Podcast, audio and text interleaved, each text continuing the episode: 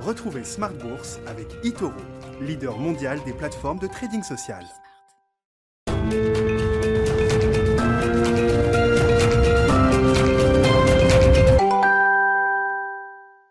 C'est reparti pour Smart Bourse, votre double dose quotidienne de marché en direct sur Bismart chaque jour à la mi-journée 12h30, 13h et le soir la grande édition pendant une heure, le grand digest de l'information économique, financière et boursière à partir de 18h30. Au sommaire ce soir, l'envolée des prix du pétrole qui se poursuit avec euh, aujourd'hui euh, une dynamique très forte quand même sur le prix des, barils de Brent et barils WTI qui gagnent l'un et l'autre plus de 5% au moment où on se parle. Le marché anticipe que l'OPEP ne modifiera pas pour le mois prochain sa euh, réduction de production qui a été actée déjà il y a plusieurs mois. Ce sont en tout cas les bruits de marché qui courent et qui euh, propulsent à la hausse les cours du pétrole. On est à plus de 67 dollars sur le baril de Brent et à près de 65 dollars sur le baril de brut léger américain. Une envolée des cours des matières premières en, général qui euh, complique évidemment la lecture de l'inflation. C'est le débat du moment, vous le savez. Et puis cette remontée très forte des prix des matières premières qui nous montre également que la, la reprise économique dans son ensemble sera très intensive en carbone.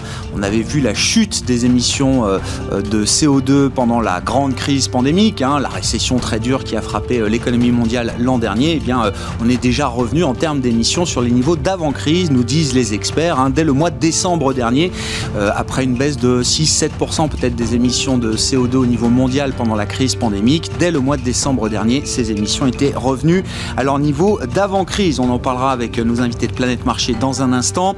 Le marché qui euh, poursuit ses, mouvements de rotation, alors qui sont parfois un peu chaotiques. On a des phénomènes de stop and go sur les marchés, mais c'est vrai qu'on a vu là au cours de la séance en cours à, Wall Street, le Nasdaq effacer ses gains depuis le 1er janvier. La situation est en train de se stabiliser. Les indices américains sont tous orientés dans le vert euh, désormais, mais brièvement, le Nasdaq 100 a été euh, légèrement négatif en termes de performance depuis le 1er janvier. Évidemment, la tech souffre le plus de la remontée des rendements obligataires aujourd'hui. Et puis dans le dernier quart d'heure de Smart Bourse, le quart d'heure thématique, on parlera de robotique, une thématique d'investissement qui est une des expertises de la maison Trecento Asset Management et sa présidente Alice Labousse qui sera avec nous en plateau en direct.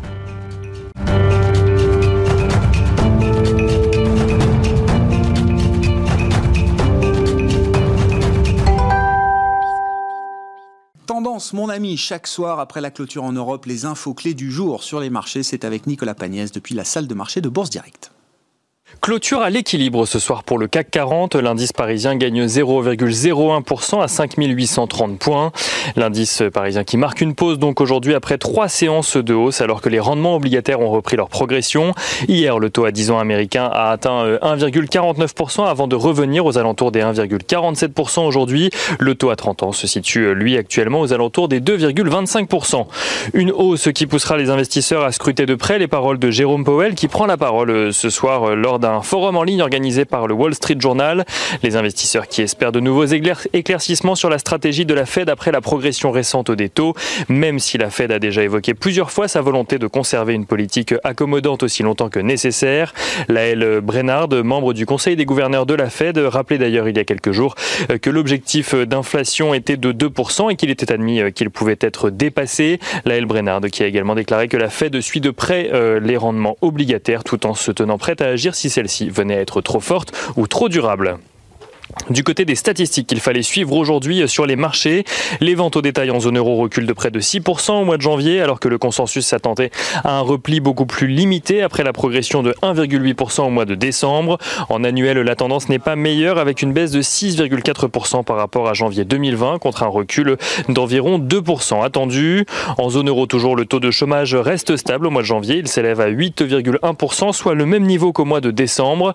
Euh, ce taux de chômage qui progresse d'environ 1 1,5% par rapport à janvier 2020, soit un an auparavant. Aux États-Unis à présent, les inscriptions au chômage ont légèrement augmenté la semaine dernière, mais euh, moins que prévu. 745 000 euh, personnes supplémentaires se sont inscrites sur les listes des demandeurs d'emploi dans le pays. On notera également euh, aux États-Unis toujours la progression de 2,6% des commandes industrielles au mois de janvier par rapport à décembre, au-dessus des attentes des analystes. Du côté des valeurs à suivre à présent à la bourse de Paris, Vivendi annonce un résultat d'exploitation supérieur aux attentes grâce aux solides performances de Canal+, mais aussi de Universal Music Group. Vivendi qui ne fournit fournit, cependant, pas de prévision pour 2021, ce qui vaut au titre de perdre, perdre un peu plus de 4% ce soir. Vivendi qui profite de, cependant de la publication de ses résultats annuels pour manifester son intérêt pour les 48% du capital du groupe M6 potentiellement mis en vente par son actionnaire allemand Bertelsmann. Suite à cette annonce, M6 a évolué dans le vert une bonne partie de la journée avant de finalement clôturer dans le rouge en recul de 0,46%. Thales voit son bénéfice net plongé euh, pour de plus de moitié en 2020. Le groupe a tout de même réussi à résister grâce à ses marchés de défense. Pour 2021, euh, Thales anticipe un rebond entre 2 et 6% de sa croissance organique. Thales qui vise un chiffre d'affaires euh, entre 17,1 et 17,9 milliards d'euros. Le titre Thales progresse ce soir de 1,67% Et on finit avec CNP Assurance qui assure qui annonce de son côté l'acquisition des activités d'assurance vie du groupe Aviva en Italie, une transaction euh, estimée à 543 euh, millions d'euros euh, qui fait perdre à CNP Assurance 0,88% ce soir. Et on notera également que Total gagne de son côté un peu plus de 3% porté par le pétrole, pétrole qui remonte à un peu plus de 67 dollars le baril de Brent ce soir. Sur ce sujet, les membres de l'OPEP devraient justement rendre leur décision ce soir sur l'augmentation ou non des volumes de production donc de pétrole au mois d'avril. Et on finit euh, ce point euh, de fin de journée avec euh, l'agenda de la journée de demain. Demain, les investisseurs prendront connaissance des chiffres de l'emploi dans le secteur privé aux États-Unis pour le mois de février. Ils prendront également connaissance de la balance commerciale pour le mois de janvier aux États-Unis, toujours, mais également en France. Et côté entreprise, CGG, Dassault Aviation ou encore DBV Technologies publieront leurs résultats annuels. Nicolas Pagnès en fil rouge avec nous tout au long de la journée sur Bismart depuis la salle de marché de Bourse Direct.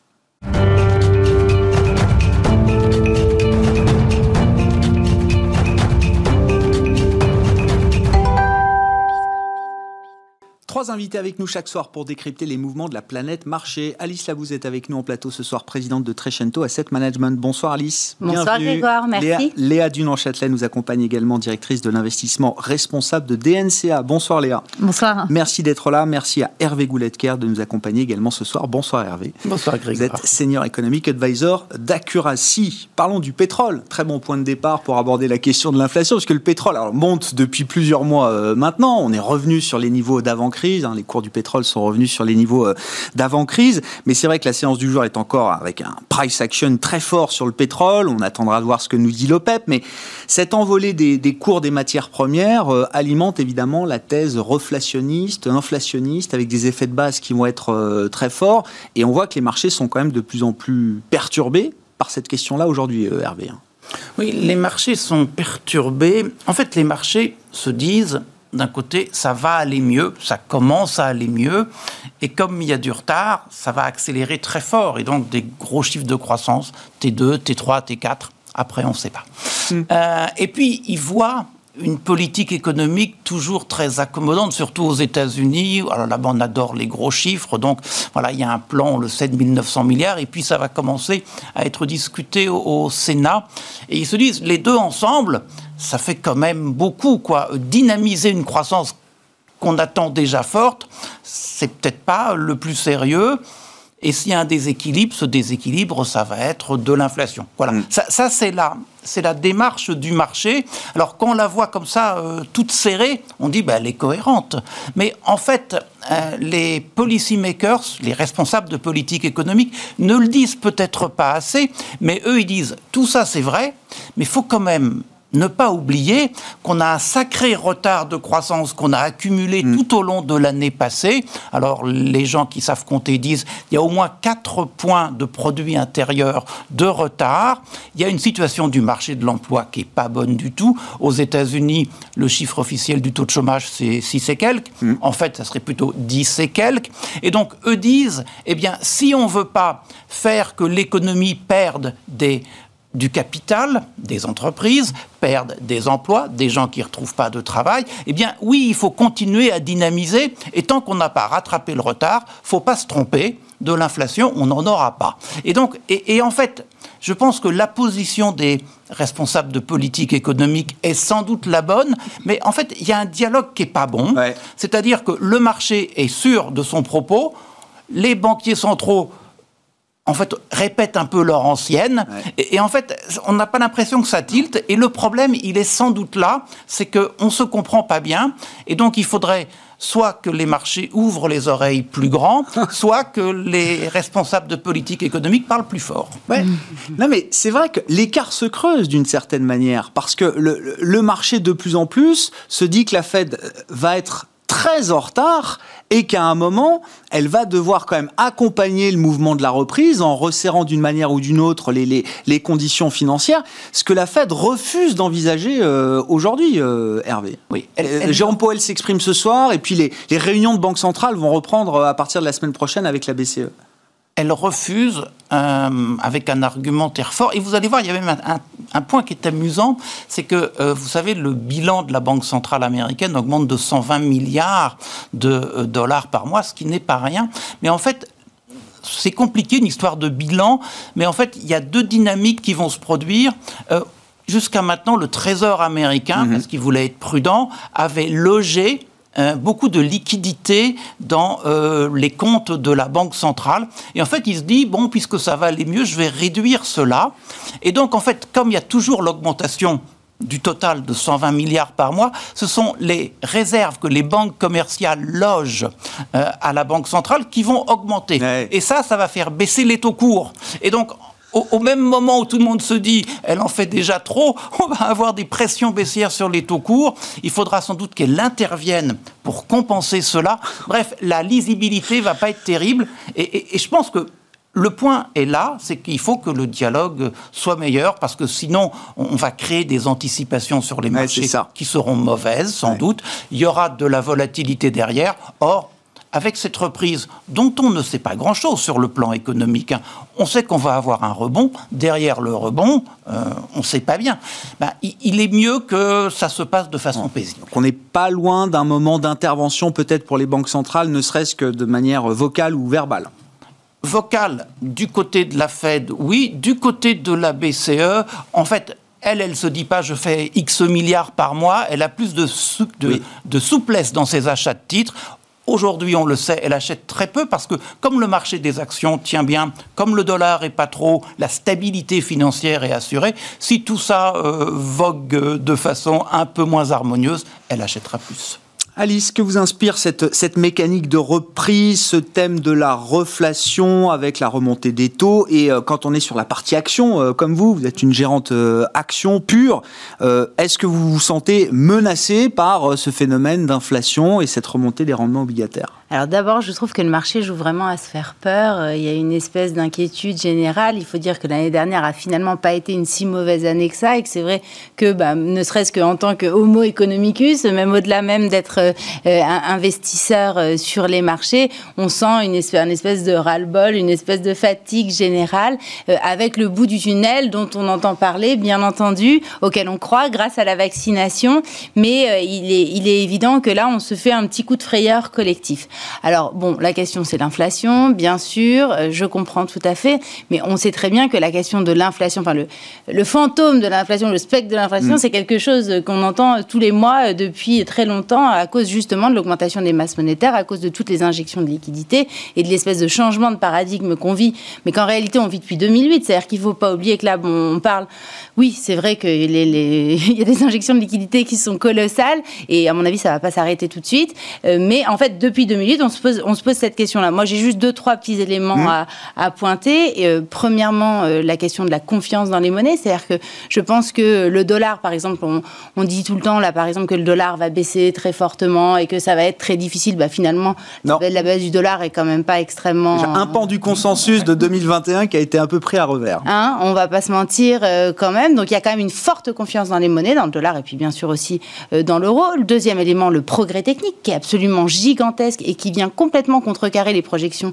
en tout cas très significatives d'inflation. C'est-à-dire que euh, plus vous avez du progrès technique élevé, plus le prix euh, des biens technologiques euh, diminue, en tout cas rapidement. Et du coup, dans le panier moyen du consommateur, eh bien, d'acheter sa télé 4K, nouvelle technologie, lui coûte moins cher et finalement son panier moyen a pas tant de, ne subit pas tant de hausse significative. Et pour finir, la question de la population, enfin de la population active, on va dire, des gens qui cherchent à travailler, le coût du travail ne me semble pas avec une pression inflationniste forte. Vous parliez de quasiment 10% de, de, de, chômage sur le marché américain. Quand vous avez 10% de chômage, on peut pas dire qu'il y ait, comment dire, une concurrence féroce, en tout cas en termes de hausse vous êtes prête pour être patronne de la Fed, c'est parfait. Eh ben, écoutez, avec choix, ils peuvent m'appeler. Je, je, vous donne mon numéro. blague à part, blague à part. J'irai avec Léa alors. Blague, à part, en tant que gérante action, le, niveau des taux et la vitesse de remontée des taux vous pose pas de, soucis particuliers bah, aujourd'hui. ça, me dérange, ça fait baisser les marchés, donc ça me fait jamais, ça me fait jamais plaisir hein, par nature. Et mais ça, ça crée un mouvement de crainte auquel moi je n'adhère pas. C'est-à-dire en fait, je, je pense que c'est je, pense qu'on a besoin toujours de respirer sur les marchés, d'avoir ce moment où on se fait un petit peu peur. Voilà, on est dedans, les turbulences sont là, c'est pas grave, on est dans l'avion, on continue à tracer vers la bonne direction. Léa, c'est une reprise qui va être très intensive en carbone. Alors, les cours du pétrole nous le montrent alors, jour après jour. Je reprends, hein, j'ai regardé quelques études, effectivement. Donc, les, les, émissions de CO2 ont baissé de l'ordre de 6% l'an dernier. Hein, c'est un chiffre que vous, euh, que vous avez en tête euh, aussi. On est déjà revenu au niveau euh, pré-crise dès, dès, le mois de décembre, nous disent les experts. et on devrait avoir une progression à nouveau des émissions carbone au niveau mondial en 2021 avec le retour du business as usual. déjà, en tant que gérante ISR, quel effet ça vous fait?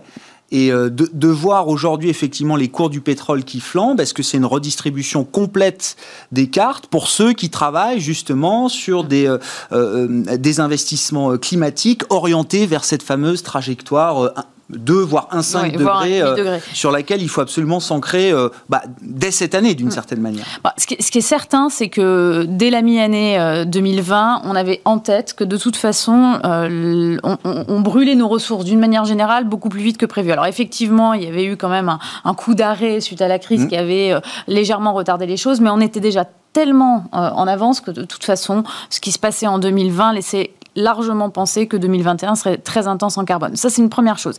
La deuxième chose, c'est qu'effectivement, on oppose euh, le sujet pétrole finalement au sujet renouvelable. C'est-à-dire mm. qu'on se dit, bon, alors on, a, on, s'est donné bonne conscience là pendant un certain temps, on a voulu faire un Green Deal, on a voulu pousser les énergies renouvelables, on a voulu faire des grandes annonces à peu près dans tous les pays. Hein. Finalement, la Chine s'y est mise il n'y a pas très longtemps, euh, euh, des ambitions climat très précises, l'Europe depuis un certain temps, les États-Unis reviennent dans les accords de Paris, et puis bon, bah là, c'est le pétrole qui, qui flambe. C'est vrai que c'est contradictoire. Je pense qu'il ne faut pas opposer les deux.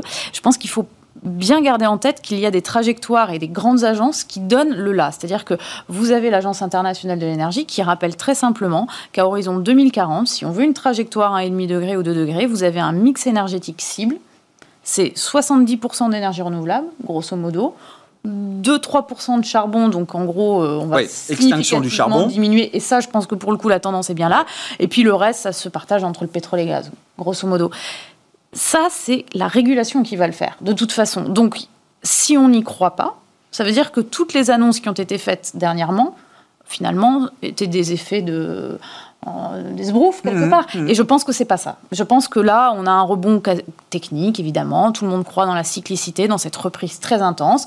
Donc, ça pousse effectivement les matières premières, à commencer par euh, le, pétrole-gaz, de manière euh, très significative. Mais je crois qu'il faut pas opposer les deux. Et donc, c'est à l'inverse, de mon point de vue de gérante, des points d'entrée extrêmement intéressants pour ces valeurs dites vertes, renouvelables. renouvelables. Bah oui. Bah oui, elles, sont, baisse, un peu entre moins 20 et moins 40 depuis euh, le début de l'année sur les marchés dans une période extrêmement courte parce que le mois de janvier était relativement euh, flat, on va dire, mais le mois de février a été un bain de sang. Euh, si on pense vraiment que dans la durée, de toute façon, ce mix énergétique tel qu'il a été annoncé par les agences internationales doit avoir, avoir lieu, sinon c'est un cataclysme, bah, moi je serais plutôt pour l'investissement dans les énergies renouvelables aujourd'hui. C'est pas le c'est pas l'année du renoncement, vous dites euh, bah, pas du 2021. Au contraire, on en voit des financiers qui ricanent aujourd'hui. Euh, évidemment, mais c'est normal. C'est un peu comme cette histoire d'inflation. Euh, Alice disait, euh, ça fait en fait, ça fait plus de dix ans qu'on en parle. C'est une arlésienne. Là, c'est exactement la même chose. Et d'ailleurs, des, moments de marché avec des forts retournements, l'année dernière, il y en a eu. Mhm. Il y en a eu un en avril, il y en a eu un en novembre. c'est pas la première fois. C'est pas mhm. grave. on est sur des investissements de long terme. Il se trouve que dans le mix énergétique et, la place des énergies renouvelables, et du pétrole, elle est très clairement définie.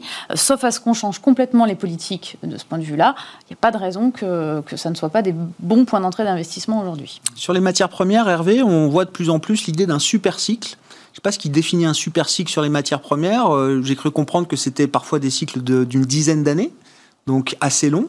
Est-ce que c'est l'histoire des matières premières euh, qui, euh, qui s'écrit là en ce moment? Parce qu'on parle du pétrole, mais tout monte dans les matières premières.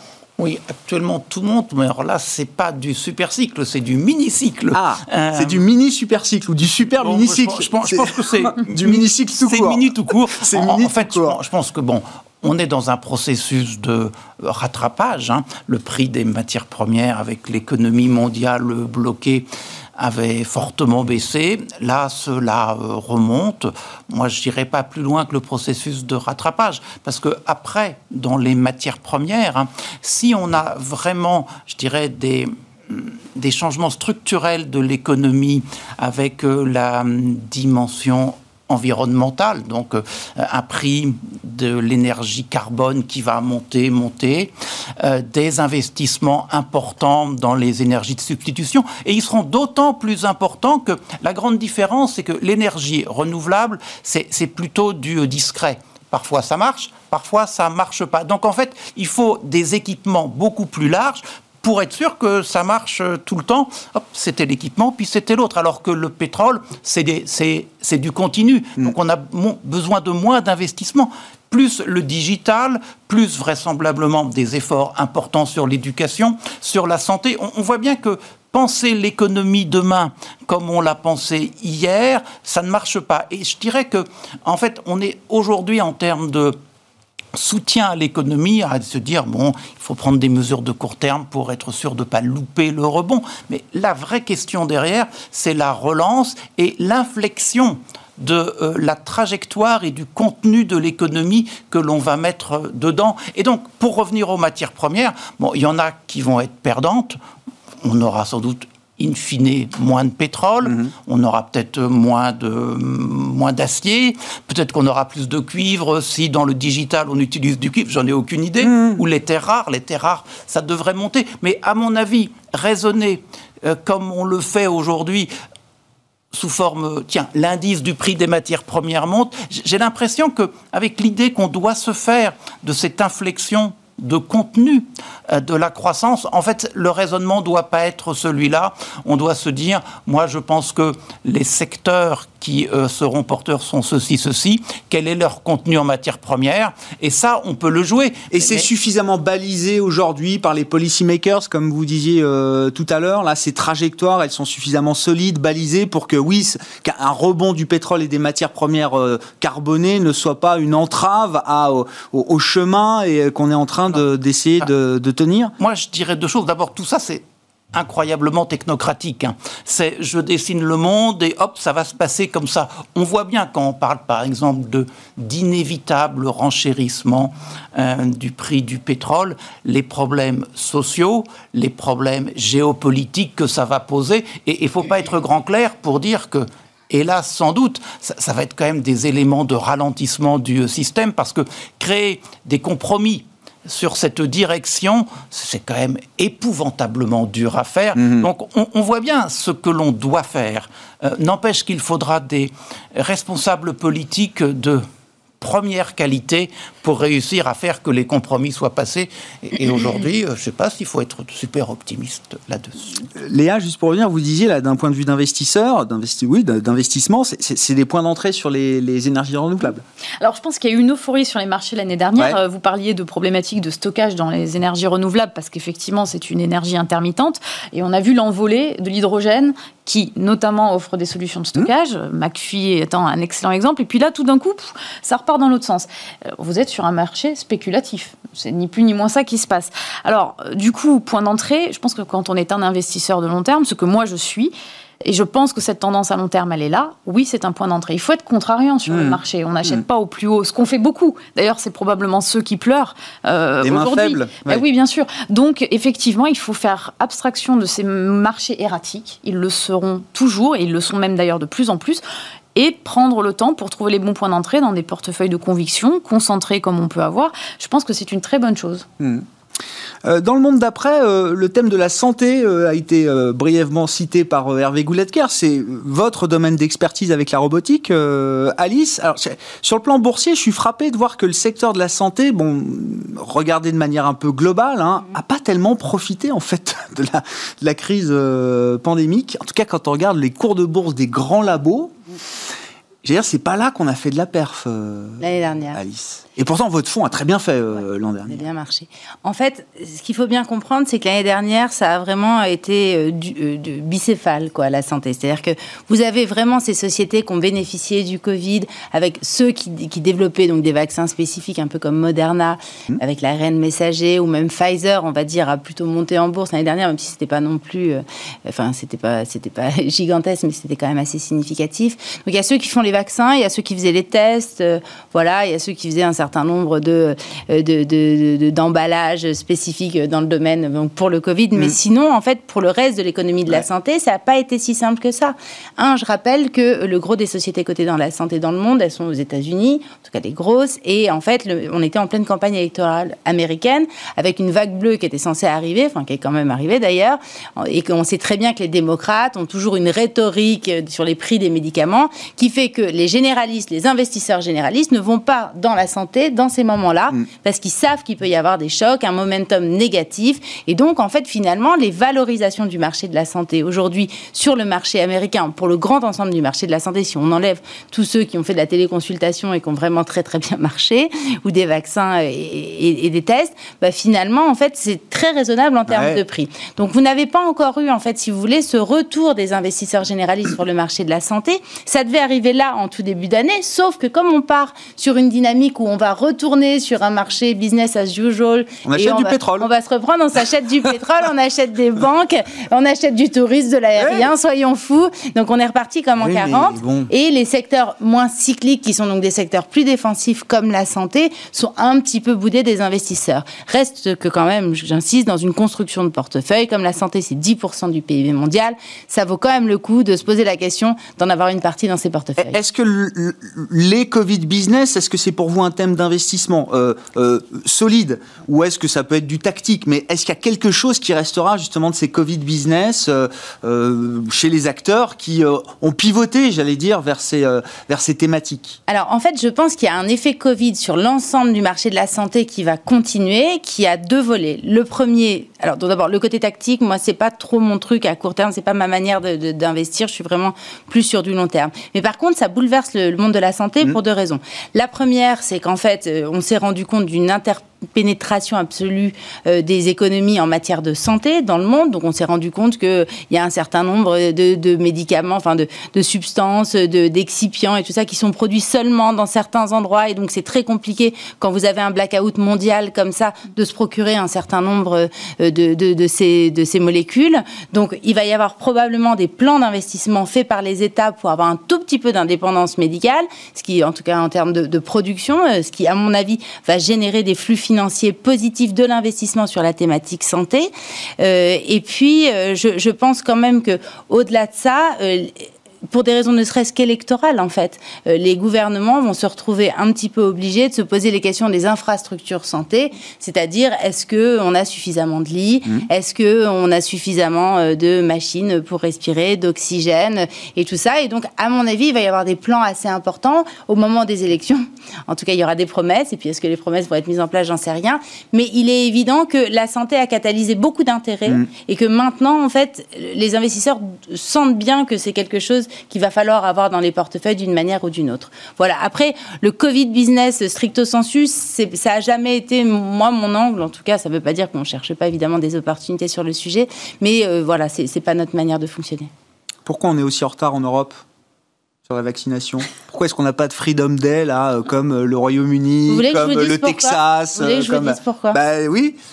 Parce qu'en fait, les gens qui s'occupent de la logistique dans les ministères, c'est pas des médecins, c'est pas des gens qui ont déjà fait des vaccins, donc ils savent pas en fait forcément très bien comment organiser la logistique, comment bah, avoir. Draghi a mis un, général, hein, un militaire en charge de déployer la logistique vaccinale. Euh, bon, on va dire que c'est mieux, mais si on prend la France, par exemple, une des grandes problématiques après la guerre, après la deuxième guerre mondiale, il faut savoir que le ministère de la santé était principalement composé de médecins, mmh. de gens qui étaient des praticiens, qui savaient gérer des problématiques de santé des véritablement maintenant, vous avez principalement des gens qui font des règles, des juristes, même dans les agences régionales de santé où il y a une grande décentralisation, vous n'avez plus de médecins. Donc quand on commence à mettre en place un plan de vaccination et qu'on se retrouve en fait dans une situation où il faut gérer la température, parce que vous savez que les mhm. vaccins, en fait, se détruisent si la température est, trop élevée.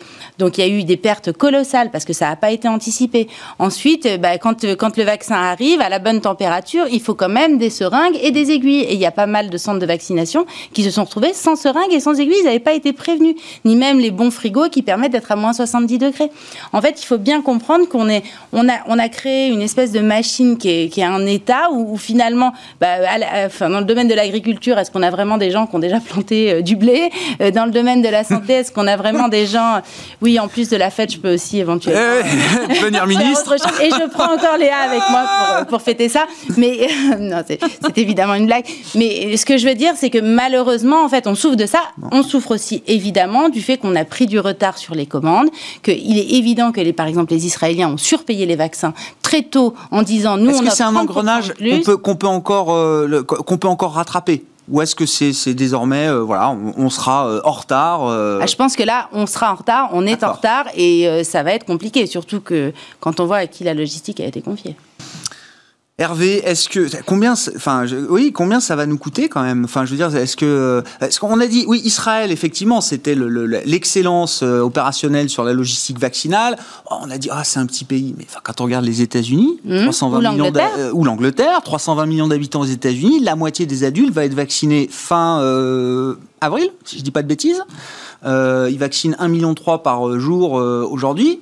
Et donc, euh, bah, début mai, alors le Texas a tiré le premier en disant nous le 10 mars tout est rouvert, et, d'autres euh, vont suivre. Nous, en Europe, on n'est même pas capable de fixer un horizon.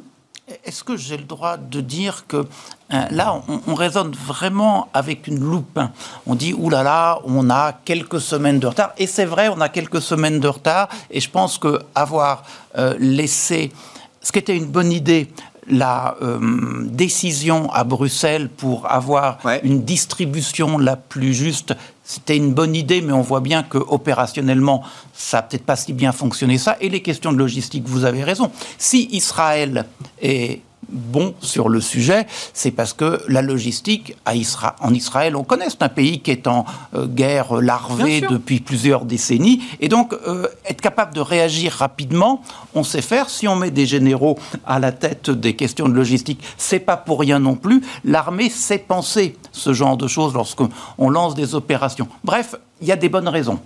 Euh, mais il n'empêche qu'on est à quelques semaines de retard. En fait, si on extrapole aujourd'hui. Dans la grande histoire de la pandémie, c'est pas quelque chose qui sera dramatique pour l'Europe. On va avoir deux pas, mois de euh, retard. C'est pas une tâche indélébile, vous dites, pour euh, l'Europe. On va avoir deux mois de retard, c'est-à-dire que chez les Britanniques, la fin du printemps, chez les Américains, disons le mois de juillet, chez les Européens, ça va être septembre, sachant que c'est pas, là encore, on n'est pas dans le discret, on est dans le continu, avec la montée en puissance des gens vaccinés, les contraintes sur l'offre hospitalière vont s'alléger, surtout que les conditions climatiques seront meilleures. Donc j'ai l'impression que sur la mobilité, en, fait, ça va pas jouer tant que ça. L'effet euh, d'affiche, et évidemment, on va dire, ouh, les vilains, ils sont en retard. Et c'est vrai, on est en retard. Ça, c'est la politique. Le, retard n'est pas énorme. Et la traduction en termes économiques, à mon avis, alors je me trompe peut-être, mais sera fait parce que ce qu'on voit tout de même. non, mais c'est quand même des vies humaines euh, derrière aussi, Hervé. Enfin, je veux dire. Euh, oui, mais deux, mois de retard, c'est aussi un nombre de morts euh, supplémentaires. mais pas et des dépressions et des gens qui vont très mal quand on marre. Hein. C'est vrai sur la dimension psychologique liée aux contraintes à la mobilité. Vous avez raison. Sur les morts, à partir du moment où vous avez vacciné en priorité ceux qui sont les plus fragiles en cas euh, de euh, d'attaque par le Covid, en fait, le nombre de morts, on voit bien en France aujourd'hui, on est toujours à 20, 25 000 cas par jour et le nombre de morts baisse. Hmm. Donc, moi, je pense que sur la mobilité, faut pas exagérer. Et donc, si on est d'accord avec ça, sur l'économie non plus, faut pas exagérer. Bon, une tâche qui ne sera pas une tâche indélébile pour l'Europe, c'est ce qu'on souhaite tous, euh, évidemment. Il nous reste, euh, allez, 10 minutes pour parler de Danone. Léa, vous êtes gérante ISR, vous n'avez pas de Danone. Pourquoi? Eh oui, la darling euh, des fonds ISR. Ah Il y a plusieurs raisons. D'abord parce que, effectivement, alors Danone, sur le, sur le papier, sur les annonces en tout cas, euh, qui ont été faites par le groupe depuis déjà de nombreuses années, euh, on pourrait penser que tout est parfait, notamment d'abord le, segment d'activité. Hein. c'est quand même le groupe qui s'est mis euh, sur la, thématique de la santé alimentaire, quelque part. les alicaments. Les alicaments. C'est ça, hein, il y a quelques années. Absolument. Et c'est un des angles d'attaque d'ailleurs de l'OMS. Hein. La santé passe par l'alimentation. Donc. c'est dans les objectifs de développement durable, j'imagine Absolument. C'est le numéro 3. Numéro Bonne santé et bien-être, pour refaire le Et c'est la mission donc de Danone. Absolument. Donc ça, c'est la première chose. Euh, donc de ce point de vue-là, dans l'industrie générale de l'agroalimentaire, ils avaient quand même un positionnement produit excellent, euh, sur lequel ils surfent d'ailleurs hein, depuis un certain temps. Alors après, il y a la mise en œuvre. C'est-à-dire qu'une euh, entreprise, quand on parle de, développement durable, ça se regarde à travers ses pratiques vis-à-vis de ses salariés, vis-à-vis euh, évidemment de ses actionnaires, et puis de l'environnement. Il y a eu beaucoup d'effets d'annonce chez Danone. Il y a eu des effets d'annonce sur euh, les ambitions climat, la neutralité carbone, sur l'entreprise à mission, sur évidemment la refonte de leurs activités de packaging et d'eau, parce que c'est un point noir dans leurs activités. Il y a eu des annonces sur les maintiens de l'emploi, notamment pendant la crise Covid.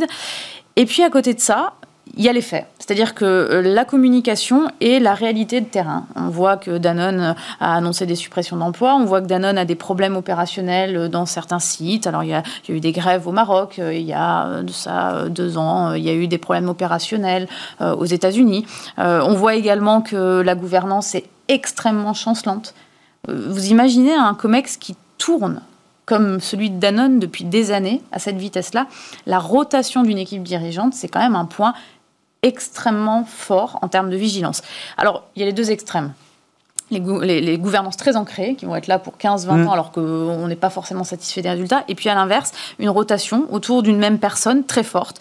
Parce que finalement, on voit bien que le pouvoir est peut-être euh, trop centralisé. Et c'est vrai que pour moi, avoir une entreprise où on a à la fois cette ce discours discordant par rapport à la réalité et en plus à la tête de vrais problèmes euh, de stabilité, bah, c'est tout simplement ininvestissable. Je ne vois pas comment on peut investir dans une entreprise sereinement à long terme alors qu'il n'y a aucune stabilité de son équipe dirigeante. Mais euh, quelle est l'analyse que vous faites derrière? C'est est-ce qu'il y a un moment une, une limite, une contradiction euh, euh, irréconciliable entre le statut d'entreprise à mission ou en tout cas la poursuite d'objectifs environnementaux, sociaux, notamment poussés peut-être à l'extrême dans mmh. la, pureté la plus la plus absolue avec la logique des marchés financiers tels qu'on la connaît, des résultats tous les trois mois, euh, quand même une, exigence de rentabilité minimum, euh, on va dire, même s'il y a peut-être d'autres choses et même si la finance est capable de prendre d'autres paramètres en compte euh, aujourd'hui. Est-ce que, est que Danone est l'emblème de cette contradiction ultime qu'on n'arrivera peut-être jamais à résoudre? D'une certaine manière, oui, c'est vrai.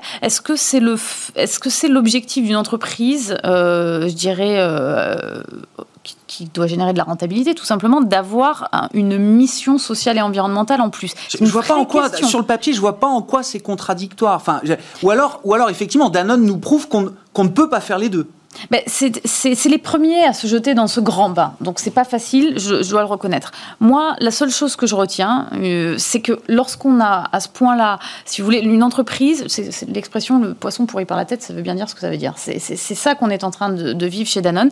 Et en tant qu'investisseur, il y a deux façons de voir les choses. Soit vous achetez la promesse du futur, c'est-à-dire voilà, là on est en train de remanier mmh. pour la énième fois euh, la gouvernance, et vous achetez ce nouveau jeton qu'on met dans la machine faut se donner le temps. Il y a une question d'horizon de temps aussi. Euh. Éventuellement, mais ça fait déjà 10 ans. Hein, sur Danone. Ça fait déjà 10 ans. Moi, je n'achète pas la promesse. Je veux voir les faits. Et aujourd'hui, malheureusement, j'ai du mal à, avoir une confiance euh, dans la réorganisation qui est proposée, malheureusement. Hervé Gouletker, je vous ai vu réagir du coin de l'œil. moi, ce que, je voudrais dire, c'est que euh, bah, j'ai un peu le sentiment qu'on change d'époque et on change d'époque ne prenons pas un zoom sur la France, mais prenons un zoom américain. Il faut bien voir que l'on est entré dans l'époque précédente. Hein. C'est un article de 1970, je crois, de la fin de 70 de Friedman, Milton Friedman, le fameux monétariste. C'est son article où il dit euh, l'objectif de l'entreprise, c'est euh, d'accroître la valeur de ses actionnaires. Il dit tout le reste, ça ne compte pas. Faut bien voir qu'on fait ça en 70, hein. on sort, euh, on est encore dans les années marquées par le keynésianisme, par une espèce de social-démocratie entrepreneuriale où on partage les résultats. Et, en fait, l'économie commence à fonctionner moins bien. C'est le début de l'inflation et ça, c'est pas très bon pour les mm. actifs.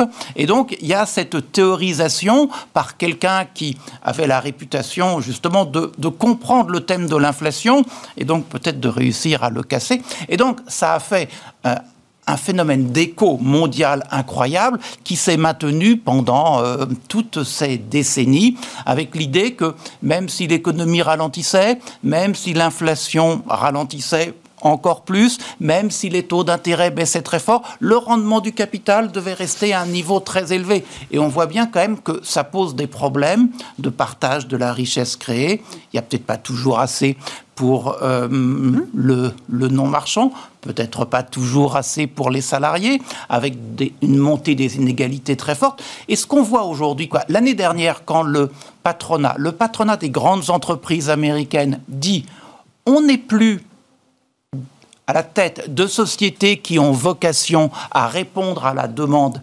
exclusive de leurs mm, mm, actionnaires, mm, mais qu'on est au milieu d'un système où on doit prendre en compte les collectivités, on doit prendre en compte les salariés, on doit prendre en compte les fournisseurs, on doit prendre en compte notre environnement au sens le plus large. On, voit tout de même que euh, ben, euh, le monde a changé et, et même lorsqu'on est sourd, on finit par comprendre que le monde a changé. Alors après, que ça se fasse lentement, que certains soient plus dans l'annonce dans un premier temps que dans la réalisation, mais, je pense que défendre ce monde où c'est le stakeholding par rapport au stockholding, comme on dit chez les mm-hmm. Anglais, donc prendre en compte tout le monde et pas Toutes les, parties prenantes, les hein. actionnaires, dans un monde où par ailleurs euh, la contraintes que nous autres du monde de la finance, on impose sur la rentabilité, tout ça, c'est quand même pas très facile, quoi. Intellectuellement, j'ai l'impression que la démarche est faite. Pratiquement, il y a encore un petit peu de boulot, et, peut-être que Danone, c'est juste le fait que entre l'intellect et les mains ou les hmm. actions, hein, voilà, ça marche pas toujours très bien ensemble.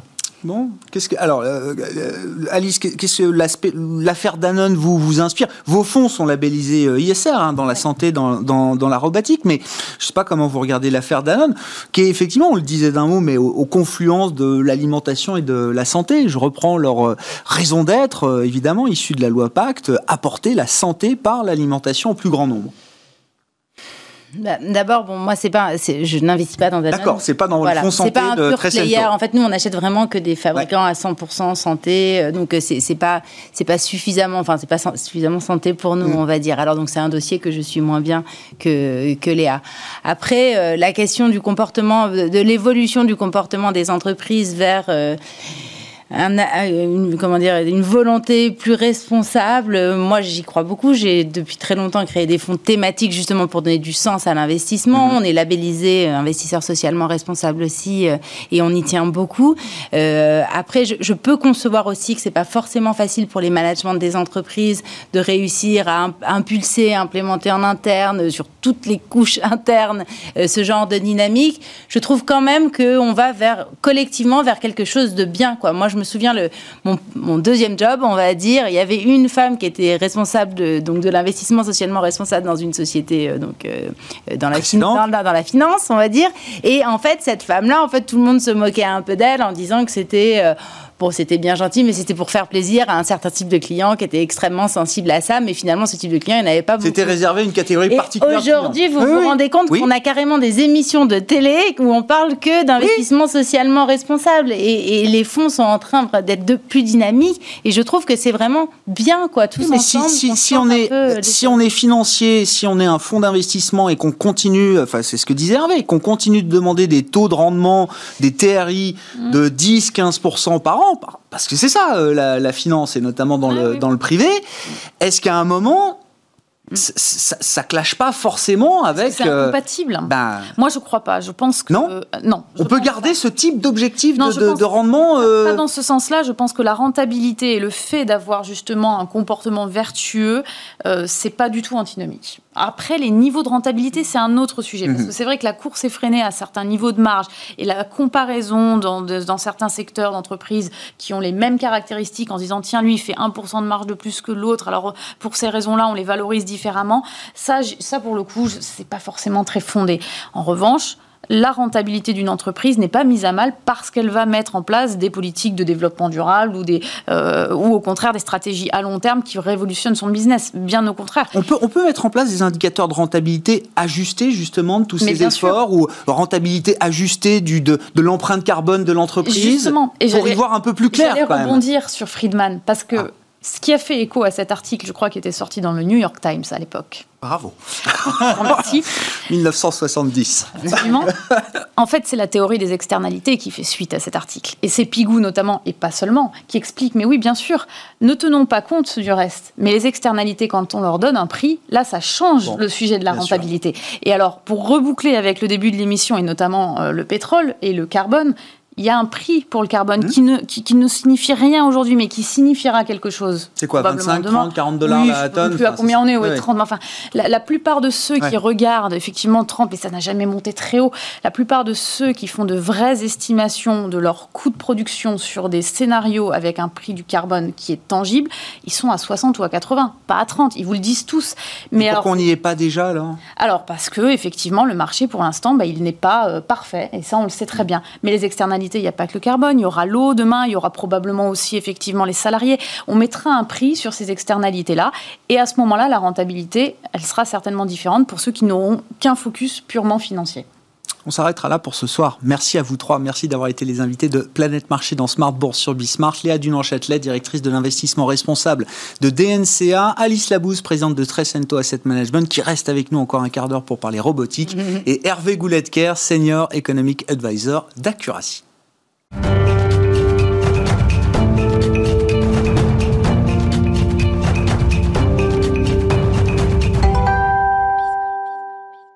Le dernier quart d'heure de Smart Bourse chaque soir, c'est donc le quart d'heure thématique, marché à thème consacré ce soir à la robotique avec Alice Labousse qu'on retrouve à mes côtés en plateau, présidente de Trecento Asset Management, toujours évidemment. Rebonsoir euh, Alice. Je, je le disais, vous avez deux, deux expertises thématiques chez Trecento, la santé historiquement et puis la robotique depuis plusieurs années euh, maintenant, deux fonds labellisés euh, ISR. On parlait de la santé avec vous dans la partie précédente de l'émission. Je voulais qu'on se consacre évidemment quelques minutes au, au- au sujet de la robotique.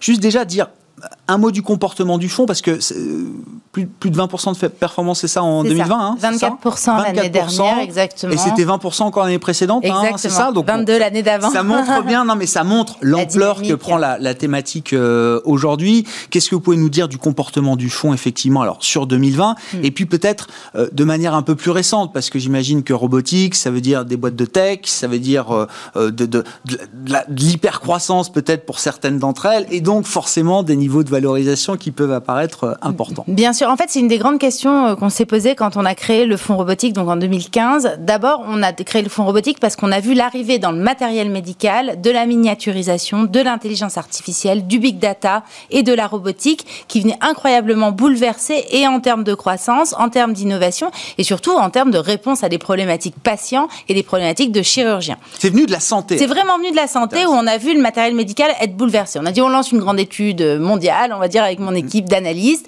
Est-ce que la robotique et, et l'intelligence artificielle et le big data sont en train de bouleverser tous les secteurs d'activité? La réponse a été évidemment oui. Ensuite, est-ce que les marchés financiers sont suffisamment matures pour avoir suffisamment de sociétés cotées en matière de robotique? La réponse a été oui.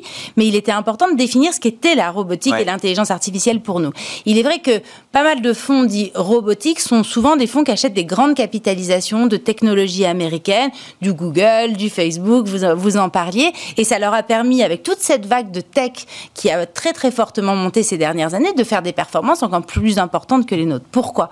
Parce que nous, on a fait le choix d'acheter véritablement des fabricants de robots. Eh oui. Et du coup, en fait, nous, on n'est pas très impacté par la tech, la baisse de la tech. Alors, on est quand même impacté par la baisse des marchés un petit peu là, mais ce que je veux dire, c'est que le- nous, avant tout, la robotique, elle est industrielle. Ce qu'il faut bien que les gens comprennent, c'est qu'on est passé de l'automatisation des chaînes de production à la robotisation des chaînes de production. Vous avez maintenant des robots collaboratifs qui viennent travailler en fait fait avec les ouvriers pour améliorer leur quotidien. Vous avez maintenant des systèmes de vision artificielle, de correction artificielle, qui viennent même s'auto-corriger grâce à de l'intelligence artificielle.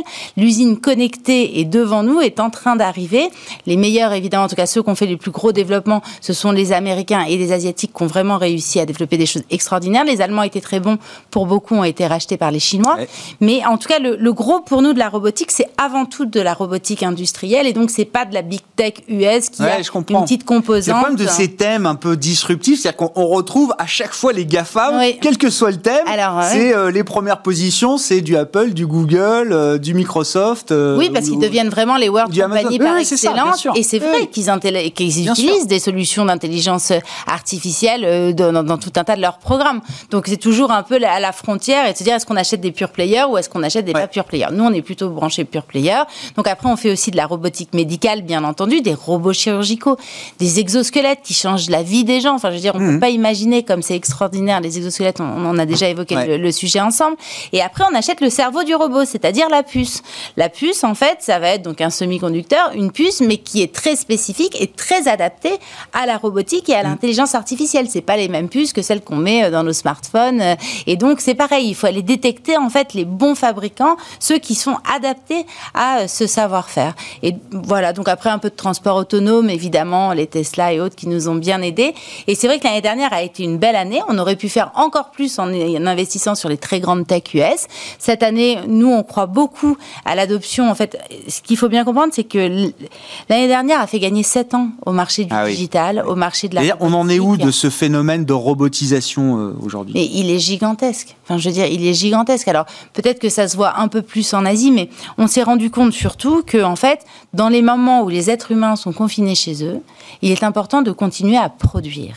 Et donc, beaucoup de patrons, de capitaines d'industrie ont décidé, en fait, d'acheter énormément de solutions robotisées pour améliorer les processus de production dans leurs usines, pour pouvoir fonctionner s'il n'y avait pas d'êtres humains. Et donc, les carnets de commandes sont pleins. Les semi-conducteurs spécifiques ah là-dessus sont sur une tension absolue en termes d'approvisionnement. On est carrément, je veux dire, c'est, on est dans des situations où on est ah, limite limite. Hein, voilà, on est assez limite limite. Donc je crois véritablement, malgré le petit coup de mou là qu'il peut y avoir sur les marchés, je pense qu'en en fait, on est, comme on a gagné 7 ans en un an et que on sent bien que nos habitudes ont changé. On sent bien qu'on va tous continuer à faire un peu de télétravail, que nos smartphones sont devenus clés dans nos, dans nos actes d'achat, dans nos échanges avec nos proches et autres. Je, pense véritablement que euh, ça y est, quoi. C'est comme un espèce de, changement inéluctable. il, y a, une marche là qui a été franchie, euh, plusieurs marches peut-être même d'un coup. Mais ça, dans les perspectives des boîtes que vous avez ou que vous suivez dans le, dans, dans le fond, elles vous disent euh, oui, mais ah. mes perspectives ont été peut-être euh, multipliées par un et demi, deux, trois, ah par rapport. le marché adressable que j'avais en tête, il a, il a explosé. Exactement. En fait, c'est ce qu'on appelle les guidance en, en jargon financier, c'est-à-dire les perspectives en fait qui sont données par les managements, qui sont absolument extraordinaires sur certains segments de la robotique et de l'intelligence artificielle qui montrent bien tout de même que euh, l'histoire est en marche là-dessus mm-hmm. et que ça devient clairement une thématique de plus en plus intéressante, de plus en plus, euh, euh, on va dire, mature par rapport à ce que c'était quand moi j'ai démarré. Et les perspectives sont absolument passionnantes. Donc il y a plein de choses à, développer là-dessus. Vous parliez des usines au, au pire de la crise, pendant le premier confinement, euh, mois de mars, mois d'avril 2020, euh, euh, le, patron de ST Micro venait commenter ses, résultats et il nous expliquait dans son usine de Crawl, qui est l'usine historique mais qui est l'usine la plus aboutie, 4.0, il faisait tourner la production à 100% avec 50% de ses effectifs. Mm. Et ça montre bien euh, quand même comme c'est réfléchir. Hein.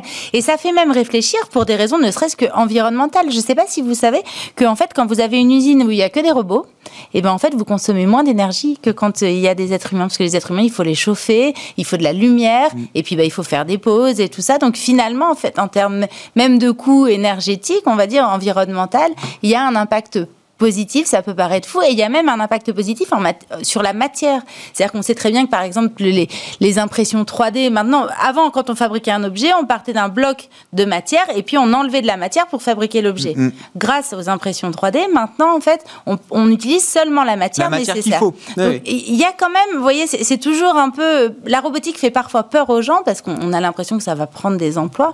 En bah, fait, c'est la question de l'emploi derrière, oui, effectivement. Euh, c'est une question qu'il y a derrière. C'est une question. Après, de toute façon, on a connu des révolutions, enfin les, révolutions industrielles et autres. On sait très bien que la tendance est à la destruction créatrice et créatrice vis-à-vis des cols blancs ou des, euh, plus de formation. Et donc, c'est ce que doivent préparer, je crois, les États. Mhm. Euh, pour l'avenir, puisqu'il est clair que la robotique est en marche, mhm. sans vouloir faire de, de parallèles forts. Bon, je sais pas, il y a une valeur, là, un dossier, une entreprise, ouais, une entreprise qui vous intéresse. Euh, bah, justement, en fait, je voulais vous, parler. Enthousiasme. Oui, bah, on en a plein, hein, et, j'en parle souvent, mais il y a une société qui s'appelle ATS Automation. Alors, je sais pas si vous connaissez. Je connais pas. Bon, alors après, c'est pas très français, mais c'est pas très facile de trouver des sociétés cotées en France dans le domaine qui sont rentables et qui ont une taille suffisamment. Quoi, Balio, il y a en France, c'est ça? Voilà, il y a Balio.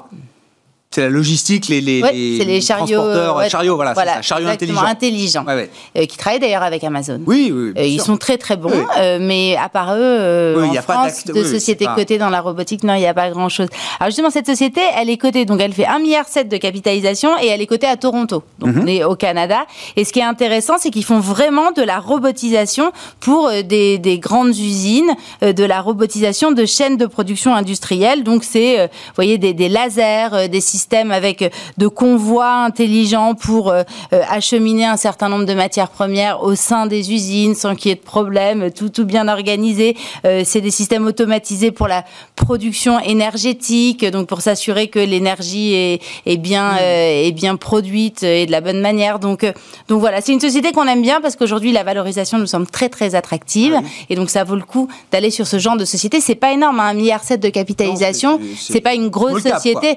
J'aimais bien l'idée de venir avec une structure plus petite plutôt que de vous parler de certains très gros qu'on a en portefeuille. Et vous dites oui, on, arrive à trouver. Alors quand vous dites pas très cher, j'imagine que ça se paye euh, plus cher que, que peut-être la moyenne du marché, plus cher que, des secteurs euh, très décotés. Mais vous dites on arrive à trouver à être confortable avec les parce que la Valo, on voit quand même que ça va être un peu le sujet cette année. Hein, on a bah, Là par exemple, euh, j'ai les chiffres, on est à 18 de valorisation en, en PER. D'accord. Donc euh, c'est ce qui est, euh, pour ceux qui connaissent, très pas raisonnable. Du 30, 40, c'est pas du délire. C'est pas du délire. Il y en a où c'est du délire, mais là c'est pas du tout du délire. C'est pas du mm. Tesla, quoi.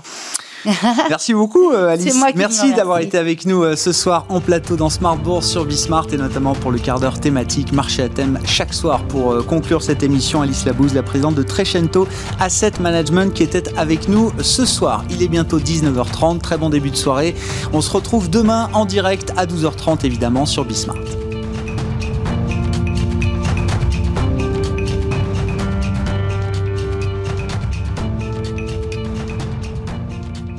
C'était Smart Bourse avec Itoro, leader mondial des plateformes de trading social.